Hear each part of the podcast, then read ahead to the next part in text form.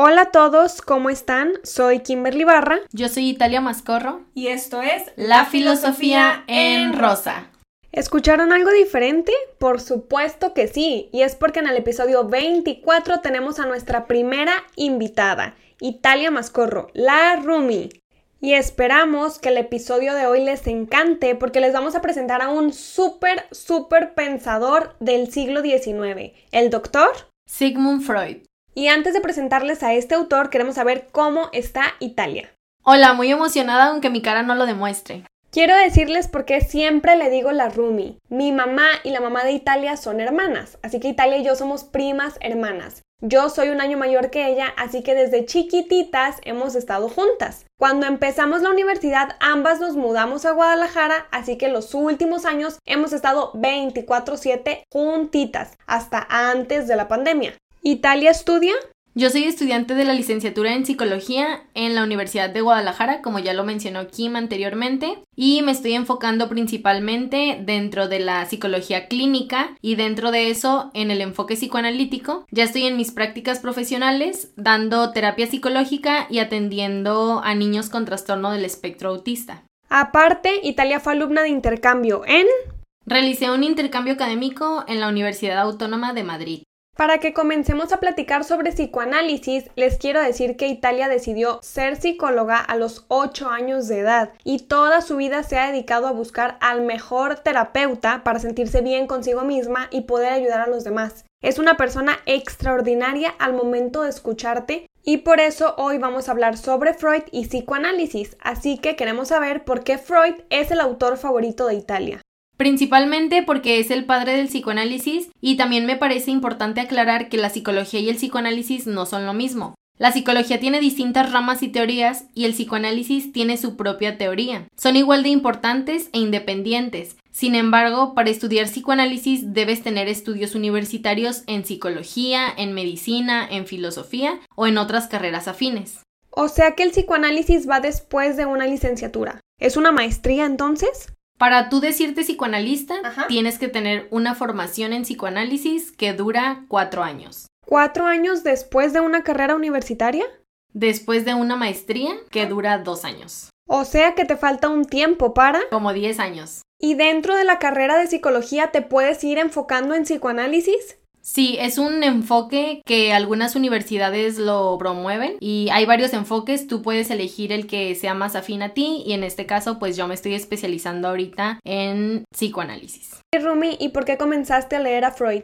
Comencé a leer a Freud porque tenía mucha curiosidad sobre sus teorías. Desde el primer momento que lo leí no podía dejar sus libros y me gusta mucho su manera de pensar. Se apega mucho a lo que yo pensaba durante toda mi vida, pero no sabía cómo ponerlo en palabras hasta que me topé con sus teorías. Al leerlo vas pensando tanto y descubriendo tanto sobre el psiquismo y a la vez te surgen tantas dudas que me parece increíble la abstracción que podemos ir desarrollando. A ver, acabas de decir una super palabra. ¿Qué significa psiquismo? El psiquismo son como todos estos procesos psicológicos y abstractos que pasan por nuestra cabeza y si lo quieren poner en palabras más sencillas son las emociones, los pensamientos, las percepciones, todo esto que pasa por nuestra cabeza. Perfecto. Ahora, Sigmund Freud nació en 1856 en... En Moravia, pero actualmente se conoce como Pribor y se encuentra en la República Checa. ¿Y todo el tiempo vivió en ese lugar? No, aproximadamente a los tres años de edad, su familia se tuvo que trasladar a Viena, Austria, y Freud hizo toda su vida ahí. ¿Hasta qué época se quedó en Viena? Porque sé que en esas fechas comenzaba la Alemania nazi. Se quedó en Viena hasta que se vio amenazado por los nazis porque su familia era judía, pero él era ateo. Pero aún así, pues era, era considerado como origen judío. ¿Y entonces qué hizo? Le dieron refugio en Londres. ¿Y decidió quedarse en Londres? Sí, aunque un año después aproximadamente falleció. ¿Él estudió en Viena? Sí, en la Universidad de Viena. ¿Y qué carrera estudió? Estudió medicina y dentro de la medicina se interesó por la neurología, luego por la psiquiatría, después por la psicología y terminó fundando el psicoanálisis. Y cuando Freud comenzó a dar terapia, la llamó terapia de análisis, que es el psicoanálisis. ¿Nos puedes decir qué significa? Pues creo que todos han oído hablar un poco sobre la hipnosis y lo asocian al psicoanálisis. Es necesario actualizarnos. Freud comenzó practicando la hipnosis con sus pacientes, pero luego de un tiempo se dio cuenta que la hipnosis curaba momentáneamente y decidió renovar su método. Muchas personas juzgan a Freud porque planteaba una teoría y luego la cambiaba porque con el paso del tiempo descubría nuevas cosas. A mí me parece que esto es de una persona sabia, de una persona que no teme equivocarse y corregir su error. Y esto lo mencionaba Foucault cuando decía que no le pidieran que fuera el mismo después de leer tanta teoría. Sí, y también lo que comentaba sobre Heráclito. Exactamente, el episodio 17 sobre Heráclito se llama Cambio Infinito, pueden escucharlo. Entonces, volvamos a Freud. Bueno, él modificó su técnica ya que la hipnosis no funcionó totalmente y en 1896 es una fecha importante porque acuñó el término de psicoanálisis y la nueva técnica que hasta ahora la usan y la usamos es la asociación libre. ¿Qué significa la asociación libre? Esta se basa en que el paciente puede hablar con total libertad dentro del análisis y a través del discurso del paciente se van realizando asociaciones para ir sanando y se va dando la cura a través de la palabra. Al proceso psicoterapéutico dentro del psicoanálisis se le puede llamar simplemente análisis. O sea que las personas que vayan a psicoanálisis pueden decir simplemente análisis. Ajá, o estás recibiendo un, un análisis. análisis. Ita, ¿y cuál es el objetivo del psicoanálisis? En lo que se basa principalmente es en el inconsciente. El psicoanálisis busca hacer consciente lo inconsciente. Hacer consciente lo inconsciente. ¿Puedes hablarnos un poquito de qué es el inconsciente? Claro, el inconsciente es un término que revolucionó a toda la humanidad. Antes los médicos solo se enfocaban en la fisiología y en la anatomía, pero no en la mente como tal. Freud comenzó a indagar y dijo que el inconsciente existía. El mismo Freud habló de las tres heridas narcisistas que había tenido toda la humanidad, siempre creyéndose el centro de la creación y superior a todo. La primera herida narcisista fue cuando Nicolás Copérnico dijo que la Tierra no era el centro del universo, sino que es un planeta más que gira alrededor del Sol al igual que otros planetas. La siguiente herida narcisista fue cuando Charles Darwin, con su teoría de la evolución, expuso que el ser humano es un animal más. Y esta herida se dio porque el ser humano siempre se creyó superior a los animales. Y la tercera, Ita. La tercera viene siendo Freud, cuando planteó que no somos dueños de nosotros mismos, ya que existe un inconsciente que habita dentro de nosotros y del cual no tenemos control, ya que el ser humano solo se creía racional o consciente. Entonces, al saber que hay algo más y que es un inconsciente, nos hiere como humanidad. Siento que esto tiene mucho que ver con los sueños. O sea, siento que los sueños son la mayor representación del inconsciente, ¿no? Ajá, sí. También se puede ver en, en, el psicoanálisis le llamamos actos fallidos. Los actos fallidos son estas cosas que, como olvidos o cosas que tal vez mencionamos con nuestras palabras, pero no es nuestra intención decir. Y también con cosas que, por ejemplo, decimos, no sé por qué estoy repitiendo esto, no sé por qué estoy haciendo tal cosa. Ese es nuestro inconsciente como queriendo ser descubierto. Bien, Ita, pues como sabes y saben las personas que nos están escuchando, cada que hablo de un concepto en este podcast o de un filósofo, me gusta mucho verle el lado práctico en la actualidad que nos toca vivir. Creo que ahora, y no desde la pandemia, hace años ya, vivimos en una sociedad que nos cataloga como sujetos normales si hacemos lo que hace una mayoría. En esta mayoría necesitas ser una persona que rinda, que produzca, que sea útil, porque a nadie le importa si eres feliz, si tienes sueños, metas o problemas. A nadie lo único que importa es que te veas bien. Y si estás mal, entonces vas al doctor y te medica. Pero hablo de medicamentos para la depresión, para la ansiedad, para dormir. ¿Por qué crees que este es un gran problema en la actualidad? Bueno, para empezar, el psicoanálisis no etiqueta ni cataloga a las personas, y a mi parecer esto que mencionas es porque somos la sociedad de la inmediatez. Queremos todo rápido y sin pensarlo demasiado. Por ejemplo, el psicoanálisis es todo lo contrario. Al ser una práctica tan profunda en la que busca que el sujeto sea cada vez más consciente, no se lleva ninguna prisa. El ritmo lo va marcando cada paciente según sus necesidades individuales y es una cuestión por la cual es tan fuertemente criticado por su duración ya que las personas quieren sanar con cinco sesiones y eso es imposible. En cambio, al trabajar de manera profunda y sin prisas, se van obteniendo resultados estables. Durante la pandemia que estamos viviendo podemos darnos cuenta sobre lo más difícil para nosotros, estar con nosotros mismos, con nuestros miedos, nuestras inseguridades y todo lo que pasa por nuestra cabeza que preferimos evadir y por esto nuestra gran necesidad de estar rodeados de tantas personas. Para mí es muy valiente saber estar solos con nuestros propios pensamientos. Entonces, la importancia que el psicoanálisis le da a cada caso, como lo decías, y a cada persona, supongo que la hace un estudio, al igual que la filosofía, bastante subjetivo y abstracto, ¿no es así? Así es, el psicoanálisis es muy abstracto y subjetivo y a mi parecer nos rebasa como sociedad. No es entendida la importancia, así como no era entendida en el siglo XIX. Me imagino que tal vez dentro de 100 años las personas estarán riendo de cómo fue juzgado el psicoanálisis por la desinformación de nuestra era. ¿Y por qué te gusta especialmente el psicoanálisis? Bueno, yo desde chiquita fui a psicoterapia y en la preparatoria comencé en la búsqueda del psicólogo o psicóloga adecuada para mí. Pero sinceramente me encontraba con personas de todos los enfoques, menos del psicoanálisis, y en mi experiencia no me gustó nada hasta que un día encontré a un psicoanalista y pude amar mi proceso tanto en la teoría como en la práctica. En la psicología hay muchos enfoques y cada persona es libre de elegir el enfoque que más se apegue a sus intereses. En mi caso el psicoanálisis fue lo que siempre había buscado y por eso quiero dedicarme a esto.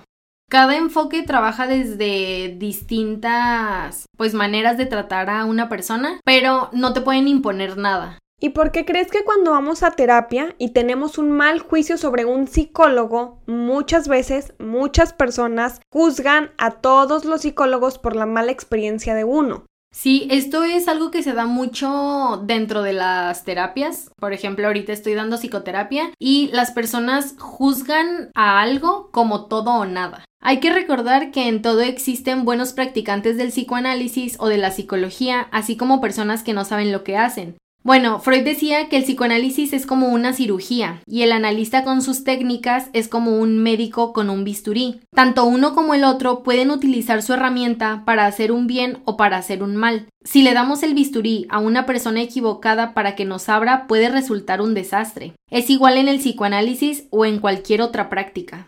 Entonces, en la terapia de psicoanálisis, suponiendo que vamos con un muy buen terapeuta, ¿cómo funciona la terapia? ¿Cómo funciona estar en un diván? Platícanos un poquito sobre esta teoría del diván en Freud y cómo funciona la terapia psicoanalítica.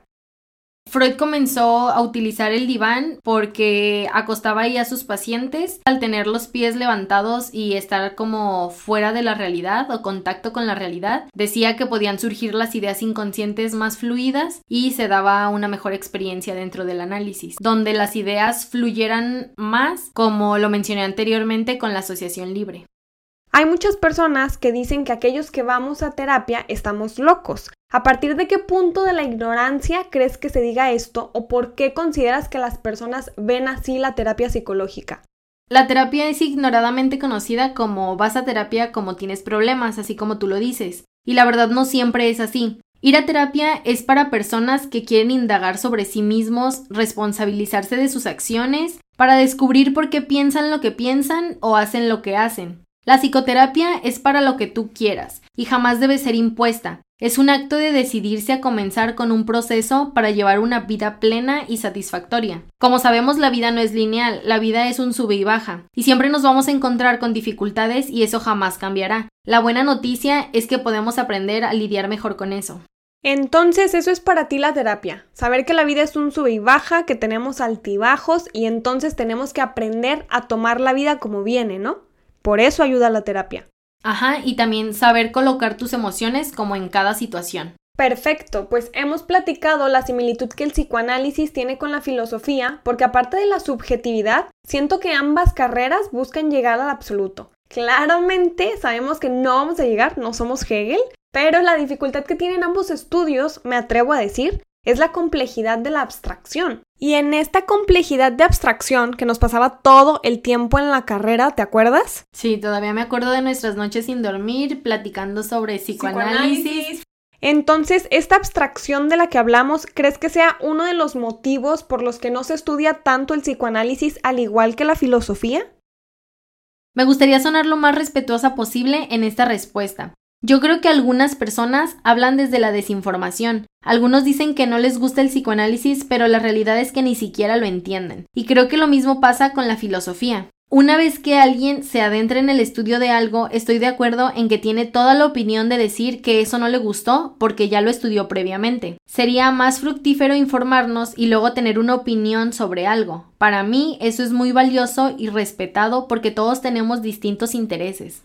Fíjate que sí, yo creo que para criticar algo tenemos que conocerlo. Entonces, para criticar una teoría, debemos conocerla primero, y eso significa leer y entender las cosas. Entonces, ¿por qué crees que el psicoanálisis es la línea menos estudiada de la psicología, así como filosofía? Fíjate que no sé. En mi clase de psicoanálisis somos solo siete personas y en otros enfoques son como 30 personas. Por mí feliz porque es una clase muy individualizada. Pero muy poca gente lo elige, tal vez porque es muy pesado, se tiene que leer mucho, pensar mucho y pues no es un camino fácil. Pero para mí sin duda vale la pena. Pues pasa igual que en la filosofía. Yo también llegué a tener clases donde éramos 5, 7 alumnos, hasta 2 o yo sola. Entonces creo que depende de la complejidad o de lo que cada mente busca, ¿no? También me acuerdo que entrabas a mis clases de filosofía y mi profe te ponía a dar las clases. Terminaba dando la clase yo. Pero estaba divertido, la pasé muy bien. Entonces, Italia, ¿Freud fue? Freud fue nombrado doctor honoris causa por una universidad en Estados Unidos y lo más grande que ha hecho pues fue fundar el psicoanálisis. ¿Y crees que cuando murió se enteró de todas las cosas que logró? Sí, de hecho cuando murió estaba en el auge su teoría. Y siempre quiso ser recordado. Quiero decir un dato curioso que Italia me platicó ahora que estábamos de vacaciones, que es Sigmund Freud descubrió la cocaína. Bueno, le dio un uso a la cocaína o algo así. ¿Cómo estuvo?